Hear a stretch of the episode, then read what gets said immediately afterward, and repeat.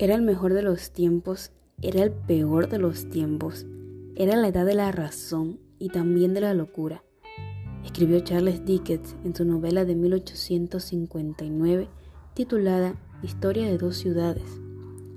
A pesar de que esta historia destaca la inestabilidad política y económica que condujo a las revoluciones americana y francesa, esta cita es muy cercana para muchos hoy en día debido a nuestra realidad actual.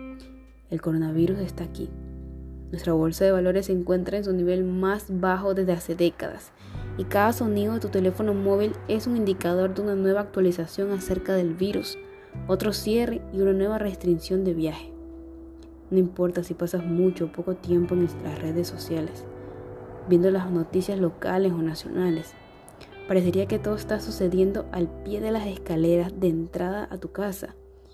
Y es que el mundo está llegando a su fin literalmente.